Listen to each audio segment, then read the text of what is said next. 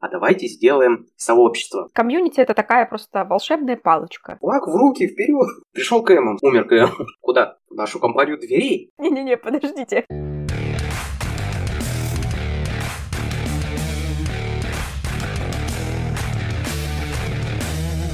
Всем привет, меня зовут Дарья Сталь, и это подкаст «Стальные нервы». Второй сезон подкаста посвящен комьюнити-менеджменту как профессии. Мы будем обсуждать задачи, навыки, образование, профессиональный рост, вопросы найма и собеседований нашей пока все еще молодой для рынка профессии. И весь второй сезон со мной будет вести Александр Март, автор телеграм-канала «Мурчальни». Привет, Саша. Привет-привет. Мы сегодня сделаем такой вводный разговор, некое интро для второго сезона, и поговорим про мифы, которые окружают нашу профессию. Мы немножко опросили вообще наших коллег, поспрашивали немножко в чатах, в каналах, которые мы ведем, но и часть мифов додумали сами, исходя из своего опыта.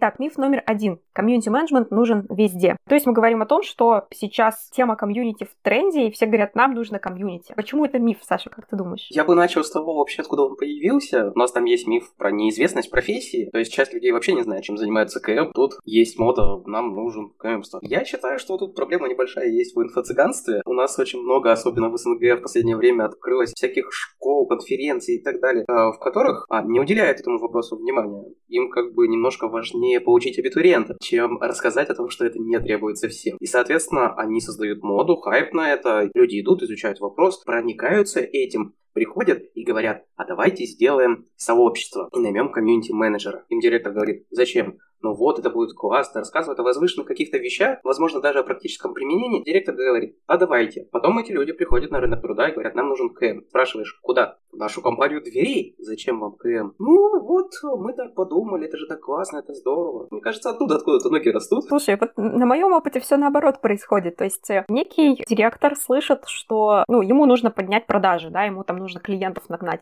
И он такой, ну вот все говорят, что сообщество там помогает повысить лояльность. Люди вообще такие становятся становятся дружелюбные, короче, ходят заново у нас покупают и покупают. Значит, нам тоже нужно сообщество, нам же нужно поднять продажи. Он отправляет своего сотрудника учиться вот на какой-нибудь курс в нетологии. Приходит эта бедная девочка в нетологию, к нам, собственно, на курс, и говорит, мне директор сказал, что мне нужно построить э, сообщество вокруг инстаграм-странички про стальные двери. Это абсолютно реальная история, да, вплоть до того, что потом директор звонил в нетологию и выяснял, почему мы э, зарубаем на корню домашки этой девочки и говорим ей, что не получится. Ну, типа, тебе не надо комьюнити. Если тебе нужно развивать страничку в Инстаграме, иди получи SMM или про то, как конкретно, там есть курс про то, как конкретно Инстаграм развивать, да, то есть какие там конкретные инструменты у площадки и так далее. Не надо пытаться вымучить, выжать комьюнити из того, где его не нужно делать. На моем опыте люди, наоборот, приходят вот с посылом откуда-то там руководство отправило. Ну, даже Ладно, я допускаю такой вариант, что где-то услышал звон, решил этим заняться, а потом ему говорят, что тебе это не надо. А он такой, почему мне это не надо? Я слышал, это прикольно. Здесь же еще вопрос получается в том, что есть категории товаров, брендов, компаний, чего угодно, которые обязательно должны иметь свое сообщество.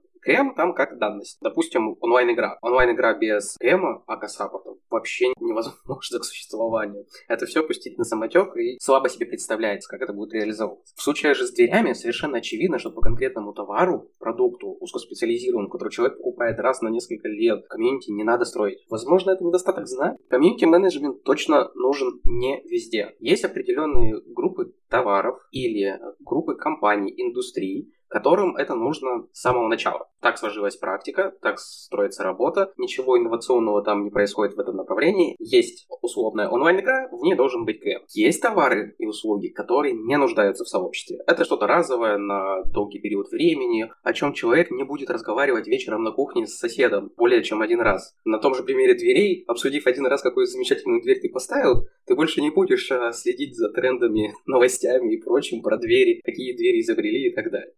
Нет, не всегда и не везде нужно КМство, это нужно понимать. Сейчас как раз ты привел примеры компаний, индустрии там услуг, где есть некоторая база для социального общения людей, да? В играх она есть, например, там в фитнес-клубах она может быть, когда люди ходят там вместе, качаются, в каких-то местах и для продуктов и услуг, где характерно некоторое общение людей, и на базе его можно выстроить вот эту систему лояльности, сарафанное радио, чтобы работало и так далее. Там подразумевается, что да, комьюнити можно построить, оно, ну, иногда нужно, иногда нет, иногда тоже, если вы не готовы тратить на это ресурсы, то достаточно нормального маркетолога нанять. И потом комьюнити, наверное, не стоит строить там, где нету вот этой вот аудитории, вообще там не хватает, как сказать, емкости рынка. То есть некуда, просто там некого позвать, или их слишком мало, или там будет комьюнити 10 человек, там узкоспециализированных каких-нибудь. Кстати, недавно кто-то спрашивал, почему нет комьюнити инженеров, то ли там про газ было. Да, где-то было это в группе в Фейсбуке, по-моему, у нас. Этих специалистов два десятка человек на всю Россию, и их фиг найдешь. Почему, типа, нету комьюнити вот у них? Так потому что они не могут пообщаться, ну, то есть они как должны друг друга найти? Можно в теории делать с ними какую-то общую базу этих людей, но... Нет ядра или ценностей, вокруг которых людей можно собрать, как костер, вокруг которого люди собираются.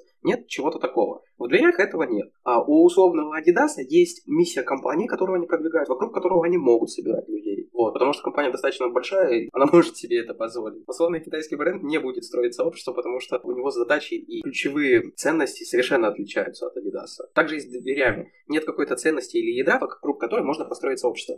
Почему пример с дверями очень классный?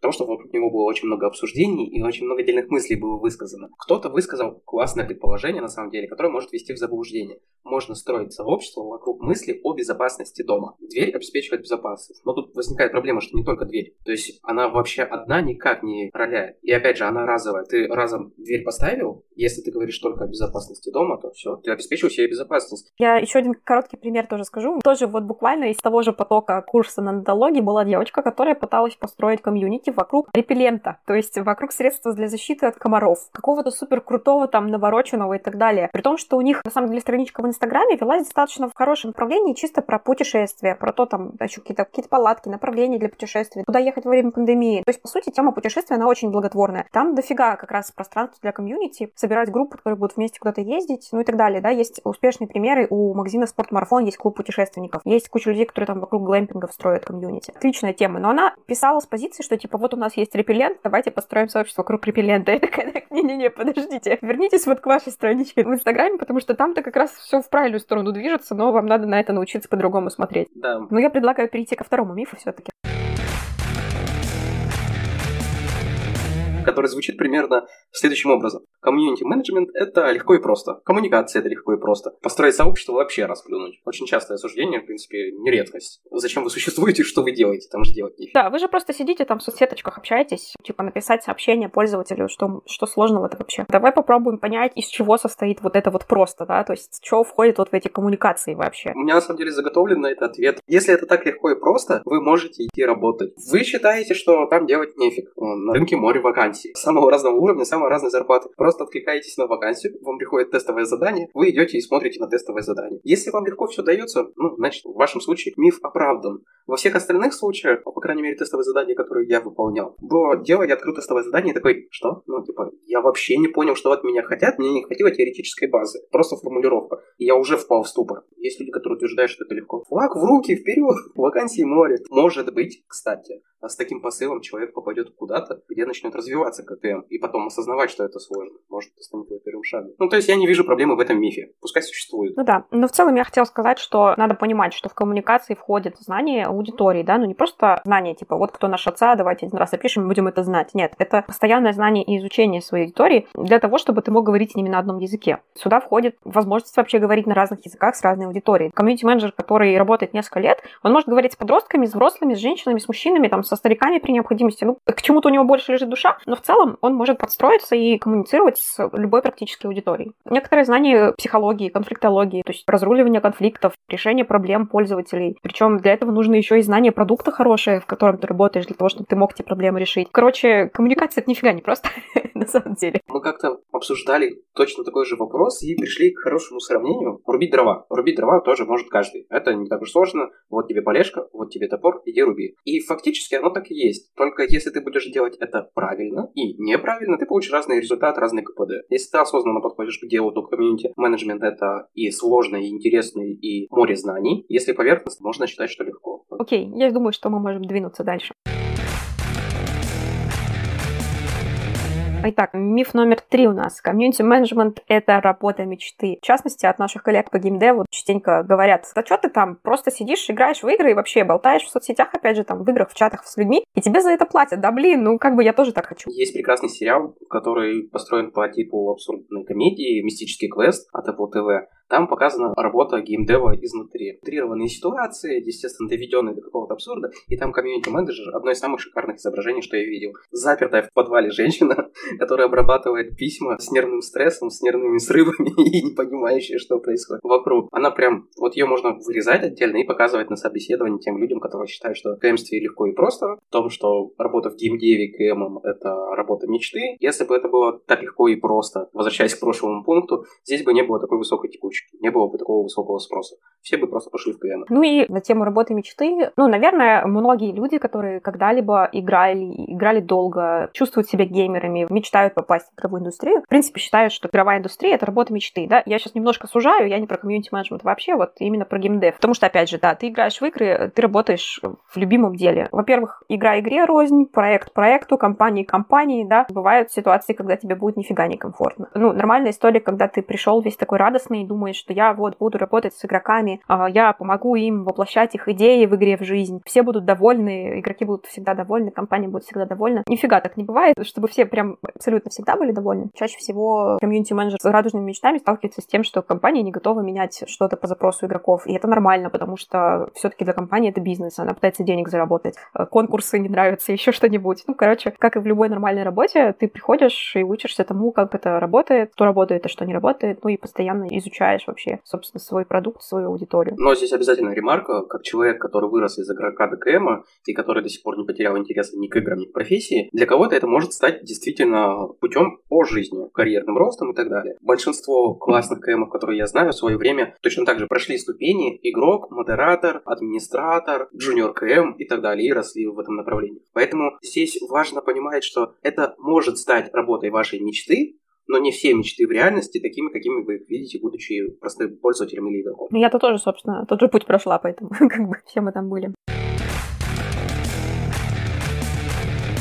Значит, четвертый. Комьюнити менеджмент – это работа для экстравертов. КМами могут работать только экстраверты. И КМ обожают, любят всех людей. Открытые, позитивные, душа компании, моя любимая. У нас вообще есть шутка в компании, что тот, кто поработал КМом, он начинает ненавидеть людей. Да, но это как кто в армии был, тот в цирке не смеется, так и любая работа, связанная с людьми, будь то... Ну, ну это же не только к КМСу относится. Торговля, особенно в сетевых ритейлах, техподдержка, еще где-то. Где ты непосредственно ежедневно сталкиваешься с большим количеством людей, с большим количеством негатива. Со временем вырабатывается определенная черствость, и быть абсолютно добрым и ко всем открытым сложно оставаться. Это еще идет на пользу, потому что у экстравертов обычно очень высокий уровень эмпатии. То есть ты сочувствуешь им, сопереживаешь, и на это никаких нервных клеток не хватит. Срываешься, становится только хуже. Но это не значит, что экстраверт не может быть КМ. Просто шутка про то, что все КМы интроверты среди КМов гуляют гораздо чаще. Ну да, просто люди со стороны сначала думают, что для того, чтобы общаться, нужно быть вот именно экстравертом, да, нужно любить общение, нужно прям постоянно хотеть общаться и так далее. Но правда в том, что все мы, во-первых, меняем роли в зависимости от ситуации, да, не бывает чистых экстравертов и интровертов, на мой взгляд. В какой-то момент устаем, и нам бы вот сесть под одеялком с кружечкой какао, и как бы все, можно я помолчу просто весь вечер, пожалуйста, или там в игрушку поиграю, посижу. Я честно, до 25 лет думала, что я экстраверт. Потом я передумала. А сейчас мне настолько хватает иногда общения в сети, я постоянно как бы, да, коммуницирую с кем-то, что иногда дома я такая предпочитаю, такая, угу, Угу. Все, как бы на этом заканчивается общение в моем доме. Карантин открыл новые возможности. Теперь ты можешь сидеть с пледиком, чашечком какао и работать. Вообще прекрасно. Учитывая, что я лет пять на удаленке, карантин для меня не сильно был открытием. Пойдем дальше? Да.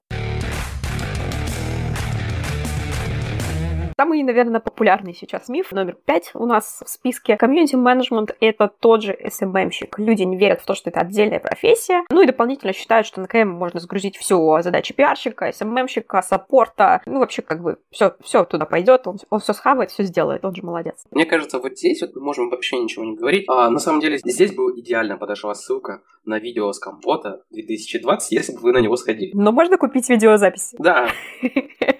Там целый час посвящен обсуждению КМ против SMM. Ну, в общем, все по-разному думают. На самом деле, у коллег мнения тоже расходятся. Кто-то считает, что комьюнити-менеджер должен подчиняться SMM-щику, кто-то, что SMM-щик комьюнити-менеджеру. Но в целом, правда в том, что в любой ситуации, в любой сфере вообще, например, в маленькой компании, Нормально, когда один человек совмещает несколько разных обязанностей и должностей. Потом компания масштабируется, может быть, а может быть и нет. Но если масштабируется, то люди постепенно разделяются, да, и это нормальная история. Это пункт номер раз, так скажем. Сейчас, на текущий момент и на рынке, и в своем функционале SMM-щик и КМ различаются. Это может измениться в будущем. Кто-то в кого-то перетечет, кто-то заберет на себя весь функционал, либо это еще как-то видоизменится. Но если брать сейчас чистых SMM-щика и КМ, разницу можно будет заметить. Одни работают на цифры, на привлечение, на показатели, больше ориентированы СММщики, а КМ ориентированы больше на внутренние связи между людьми, на развлечения. То есть э, один зазывал в цирк, а другой клоун в цирке. Ну, мы же понимаем, что это разные люди. Примерно такая же ситуация сейчас на рынке. Ну да, я обычно для того, чтобы разграничить людям со стороны, опять же, говорю, что все-таки в слове social media marketing есть слово маркетинг, да, social media manager. Ну, SMM это social media marketing изначально. Комьюнити менеджер, там все-таки есть слово комьюнити, и менеджмент в переводе означает управление, да, это все-таки больше немножко про менеджмент сообщества, которое уже к вам пришло. То есть SMM чуть больше про привлечение со стороны новых людей, а комьюнити менеджер чуть больше про удержание и работу с теми, кто уже есть. Но это не значит, что их задачи в некоторых местах не пересекаются. Из интересного похожего кажется, что в больших компаниях уже есть понимание, а в маленьких нет. HR и рекрутер, что это совершенно разные люди и совершенно для разных целей существующие. Поехали дальше. КМ должен работать без каких-либо ресурсов, ты ж КМ увеличь сообщество втрое без маркетинга. И сделай наше сообщество великим, просто потому что ты КМ. Да, к сожалению, сейчас часто достаточно ситуации, когда зовут комьюнити-менеджера и считают, что он должен вот просто сообщество построить, ну, сам с нуля, причем быстро, так что там за месяцок у нас уже тысячонка хотя бы пользователей набежала, при том, что пользователь не равно участник сообщества, да? Тысяча пришли, 900 из них активные, 800 сделали покупку, и все засыпано лайками, репостами и шерами. Все говорят про нас. Желательно, чтобы они сразу начали покупать у нас, там, приводить новых, рефералочку подключить им, вот это все сразу. То есть комьюнити это такая просто волшебная палочка, выручалочка, видимо, для многих. Мне кажется, этот миф, он очень широкий. Ну, то есть он распространяется не только на КМ. А многие сталкивались в своей работе, иди и сделай, просто потому что у тебя есть для этого возможность. Руки-ноги есть, интернет есть, ты справишься, я в тебя верю. Но результат мы всегда знаем. Когда продавцов просят побыть дизайнерами, у нас появляются шедевральные баннеры на магазины. Когда КМ без ресурсов просит построить сообщество, у нас получаются замечательные результаты. Ну и, соответственно, комьюнити-менеджеру не дают бюджета. Да, комьюнити-менеджер может работать без бюджета, он может делать много разных активностей. Но, скажем так, с бюджетом оно всегда эффективнее. Давайте КМ больше ресурсов. Они будут только рады. А что мы здесь понимаем под ресурсами, ну, кроме денег, может быть, да? С деньгами все понятно. Сюда, как обычно, относится все время, люди и так далее. Когда ты должен модерировать в одиночку три сообщества, каждое по 150 тысяч э, человек, возникают вопросы. А хотите ли вы, чтобы человек делал еще что-то, кроме этого? Но ему нагружают, считая, что он все успеет. А что там делать? К ресурсам относится все. Деньги, время, люди. Все, что есть. Очень любят в этих вопросах ущемлять КМ. Это нехорошо. Без этих ресурсов КМ работает плохо. Да. Ну, как минимум, денежку на конкурс это выделить. На призы, да, хоть на какие-то. Дальше у нас э, миф о том, что комьюнити-менеджер — это всего лишь инструмент, а не стратегически важная единица. Просто приди и забань всех. Мы тебе сказали, что надо всех недовольных перебанить. Тебя повесили работу саппорта, кто-то еще. Но у многих, э, к сожалению, понимание, что комьюнити-менеджер — это вот просто специалист, и он не может вырасти, возможно, куда-то, не может стратегически мыслить. Скорее здесь имеется в виду, что комьюнити-менеджер должен действовать исключительно по указке других людей, подчиняться решениям вышестоящего начальства и не иметь права на собственное мнение. Очень часто это встречается в ситуациях, когда человек, находящийся на ступеньку выше, совершенно не представляет, для чего ему КМ, какие, какие функции он выполняет и для чего он его вообще взял. Чисто в теории КМ может работать в такой обстановке. Условный джун когда исключительно машинные действия, исключительно в рамках оговоренного инициатива, ну, шаг вправо, шаг влево, а дальше расстрел, но не сказать, что это будет идти на пользу. То есть это просто номинальная сущность тогда получается. И его можно хоть как обозвать в этом случае, хоть модератором. Да, на самом деле, если строить сообщество с умом, то должно быть понимание, что комьюнити само по себе это инструмент и стратегически важный инструмент для развития некоторых бизнесов. Вся работа, она встраивается в стратегию бизнесовую. Работу с сообществом обсуждает не, не только там комьюнити-менеджер сам со своим сообществом вот там возится где-то там внизу, непонятно, что он с ним там вообще делает, а работу с комьюнити, донесение до него каких-то важных новостей, сбор фидбэка, аналитику этого комьюнити, как он себя ведет в ответ на какие-то обновления сервисов, например. Все это обсуждается ну, на более высоких уровнях, а не только на уровне специалиста, который работает руками. И, соответственно, комьюнити-менеджер, когда растет, развивается, да, ну, изучает какие-то тоже новые инструменты, лучше узнает сферу, в которой он работает, он, естественно, растет постепенно в грейде, и его задачи ну, во-первых, с грейдом как бы становятся все более, наверное, стратегически важными, да, он участвует уже в, тех же обсуждениях, как вообще работа с комьюнити встраивается в работу всей компании. И, во-вторых, при масштабировании сообщества, если так бывает, что оно растет, масштабируется при том же, допустим, комьюнити-менеджере, постепенно задача становится все более макро уровня. Комьюнити-менеджер от работы руками, от переписки индивидуально с каждым из сотни своих пользователей, он постепенно переходит к тому, чтобы а как бы мне вовлечь вот в эту активность как можно больше людей? Ну, то есть какую активность сделать, чтобы э, вовлечь больше людей? Какую сделать базу знаний, чтобы люди перестали мне задавать одинаковые вопросы? Ты ориентируешься на большую массу. Да, то есть тут получается, что сообщество, в принципе, это живой организм, нечто, к чему ты не можешь и не имеешь права подходить со стороны машинного подхода. Для того тебе КМ и нужен. Во всех остальных случаях ты можешь оплатить описание бота в чате, который будет менять тебе техподдержку, автопостинга, который будет автоматически тебе все выводить, какую-то сухую информацию, написанную копирайтером, и все. И зачем тебе тогда КМ? Если ты хочешь живое сообщество, ты должен давать ему живого человека на растерзание. Да, ну и, собственно, КМ пользуется всеми теми самыми инструментами, там, ботами, ресурсами, базами знаний и так далее, но они не заменят вот это, да, живое общение, живой язык, который сейчас ценится, в общем-то, везде, во всех сферах, да, всем людям интересно смотреть за личностью, а не за ботами, общаться с личностью, а не с ботами. Только комьюнити-менеджер может почувствовать настроение своего комьюнити, понять, как лучше, каким языком подать новость, чтобы люди отреагировали лучше, проанализировать его поведение в целом живое. Я, кстати, слушала подкаст Жиза ГД с Максимом Фомичевым, вот, который последний выпуск вышел про комьюнити-менеджмент, и они как раз обсуждали, мы смотрим, вышло какое-то обновление, что-то там кто-то ноет на всех площадках и так далее. А потом приходит КМ и говорит, да что, все нормально, как бы все зашло. Ну, то есть, как вы это делаете, спрашивают они у комьюнити-менеджера. Как э, комьюнити-менеджер понимает, на самом деле, вот это настроение, хотя ты вот так поверхностно кинешь взгляд на обсуждение игры, тебе кажется, что там все говном поливают. А на самом деле внутри общая статистика показывает контекст, тональность сообщений и так далее. Ну, то есть куча разных инструментов, плюс э, реально как бы понимание психологии, своей ЦА и много-много всего вот этого. Миф номер восемь. Работу комьюнити-менеджера нельзя измерить, и она ни на что не влияет. И вторая сторона этого мифа. КМ обязан отрабатывать KPI, который мы поставили. Что мы можем сказать по этому поводу? Человек, в принципе, всегда любит бросаться в крайности, вне зависимости от того, работает он начальником КМ или нет. В самых разных компаниях я видел самые разные форматы работы с отчетностью и с отношением к работе КМ. Причем в среде КМов этот миф или спор, он тоже один из самых жарких, достаточно легко им вбрасывать в профильные чаты и смотреть на то, как идет обсуждение тех или иных способов. Фактически и те, и другие правы. Отстоять можно любую точку зрения. И то, что в данном конкретном проекте под данной конкретной задачей нельзя ничего измерить машинным путем, и то, что нужны четкие прозрачные KPI. Самое лучшее, как всегда, находится где-то посередине, когда у тебя гибридная система основана на цифровых показателях, какие-то выводы, которые ты делаешь на основе понимания контекста, то есть то, что не может машина, и выгрузить тебе кабинет аналитики, выводы, основанные на всем увиденном. Потому что если ты смотришь исключительно на цифры и KPI, этого мало. Ну, уменьшилось у тебя 100 подписчиков. Это не значит, что КМ сделал плохо свою работу. Может, он сходил и в это время провел зачистку рядов. Мертвые души удалил, да. Да, и все. И фактически стало лучше. Хотя по цифрам все стало хуже. Поэтому без какого-то внутреннего текстового сопровождения KPI не должен существовать в профессии КМ. Лучше вообще не будет никакого KPI, чем один сухой. Если мы говорим KPI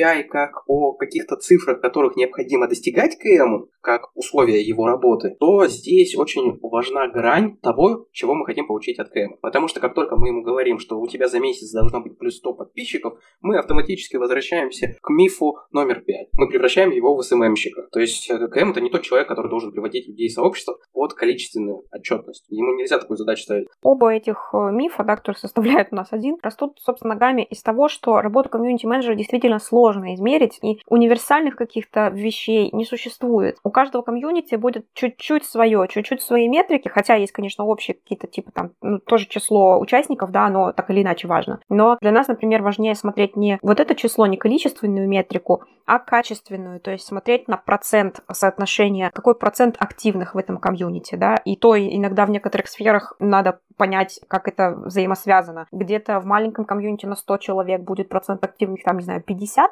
процентов, и это, ну, типа, вау просто. Тут правило одного процента не работает. А есть э, какое-то крупное комьюнити, там, не знаю, игровое тоже, да, где миллион, например, игроков, в комьюнити ВКонтакте состоит 100 тысяч, и из них там какой-то 0,5 активных. И, в принципе, это тоже норм. Ну, то есть очень надо смотреть посмотреть на то, вообще, что это за сообщество, что там внутри происходит. Как я говорю, короче, мерите в комьюнити все, что вы можете померить. Вот вообще все. Тональность сообщений, lifetime value можно туда тоже померить и посмотреть, а влияет ли как-то работа с комьюнити на то, как долго люди остаются и сколько платят. Эти зависимости можно построить, но для этого нужна еще и помощь аналитиков профессиональных. Нельзя сказать, что вот прям напрямую все зависит друг от друга. А, тогда итогом будет то, что работу комьюнити-менеджера можно измерить. Миф про то, что нельзя, развенчан. И будет развенчан в последующих выпусках еще более подробно. Но он не должен ограничиваться исключительно количественными показателями, которых необходимо достичь. Потому что КМ не только про цифры. Или вообще не про них, если неправильно выбрана метрика. Да, не ставьте КМу количество комментариев в качестве KPI. А то он пойдет на хитрости.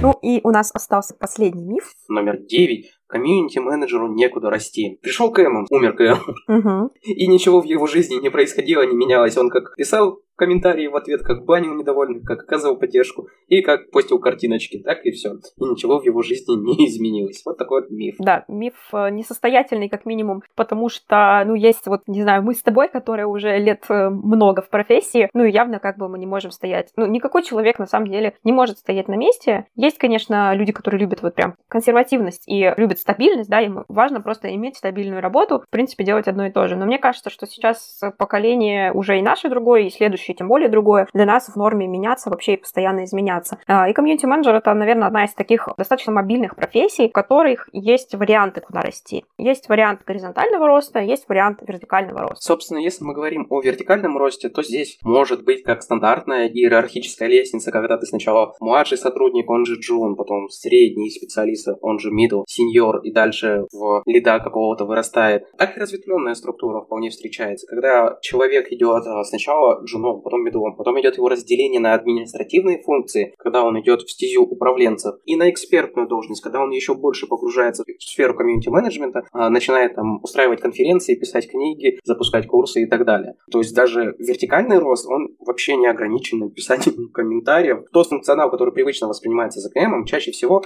является достаточно черновой работой, начальным этапом, то, с чего человек обычно начинает, с чего погружается и чем проникается. Кстати, поэтому люди нередко перегорают КМством, потому что это много информации необходимо обрабатывать, и она не вся позитивная далеко, особенно в геймдеве. То есть это уровень джуна, с которого ну, начинает, в принципе, любой человек в любой профессии, уровень базовый, начинающий. А потом, соответственно, ну, любой человек, который поглубже узнал системно, как вообще все это работает, происходит, он уже становится мидлом и может самостоятельно выполнять задачи. Да? Обычно мидл характеризуется тем, что человек может самостоятельно понять, что ему нужно делать, а ему не нужно давать команду. Может уже что-то решать в том числе. Потом идут больше немножко включения управленческих каких-то вещей, когда ты становишься частью команды, можешь стать наставником, можешь стать лидом команды. Ну, бывает э, такой, скажем, что комьюнити-менеджер дорос до какого-то топа до директора, но это чаще всего человек, который уже не называется комьюнити-менеджером, да, это может быть директор по коммуникациям, директор типа head of э, community and support и какие-то такие вещи, да, когда ты за всю работу с пользователями отвечаешь, в принципе. Помимо этого, есть еще варианты,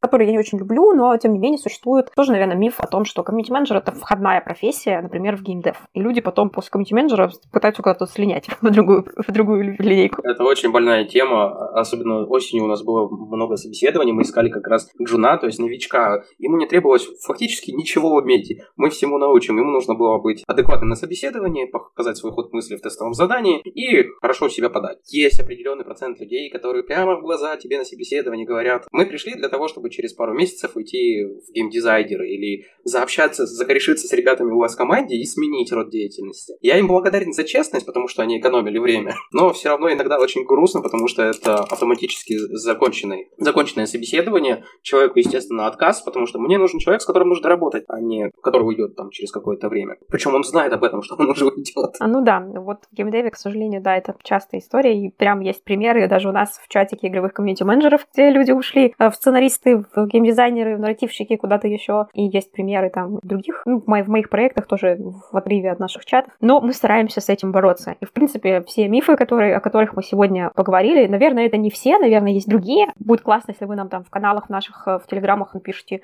еще мифов, о которых вы сталкивались, или, может быть, э, свое мнение об этом. Но в целом все это направлено, безусловно, на то, чтобы развеивать эти мифы, вся наша деятельность. И дальше в втором сезоне подкаста «Остальные нервы» мы будем более подробно разговаривать о некоторых из этих мифах и э, будем продолжать их развенчивать и говорить о том, как лучше делать, как правильно делать, как как должен работать грамотный, качественный комьюнити-менеджер. Да, это, пожалуй, один из самых длинных тизеров, которые даже я записывал по отношению к будущему контенту. А, наверное, это будет, в принципе, один из самых длинных тизеров а, других подкастов длительностью сам подкаст. Я буду очень рад любому негативу, который вы напишете, потому что я уверен, что мы где-то нафакапились и с мифом, где-то сто процентов промахнулись с ответом и сказали не совсем то. Когда я буду переслушивать, я это найду. Но сам себе я писать этого не стану, конечно. я с Дашей это в личке обсужу, а вы прям накидываете, я буду только рад. Да, ну и на этом мы с вами попрощаемся до второго выпуска, который выйдет где-то после Нового года. Да, в нормальном 2021 году, а не в этом 2020. Всем пока. Да, ну и заодно, заодно с наступающим. Всем пока.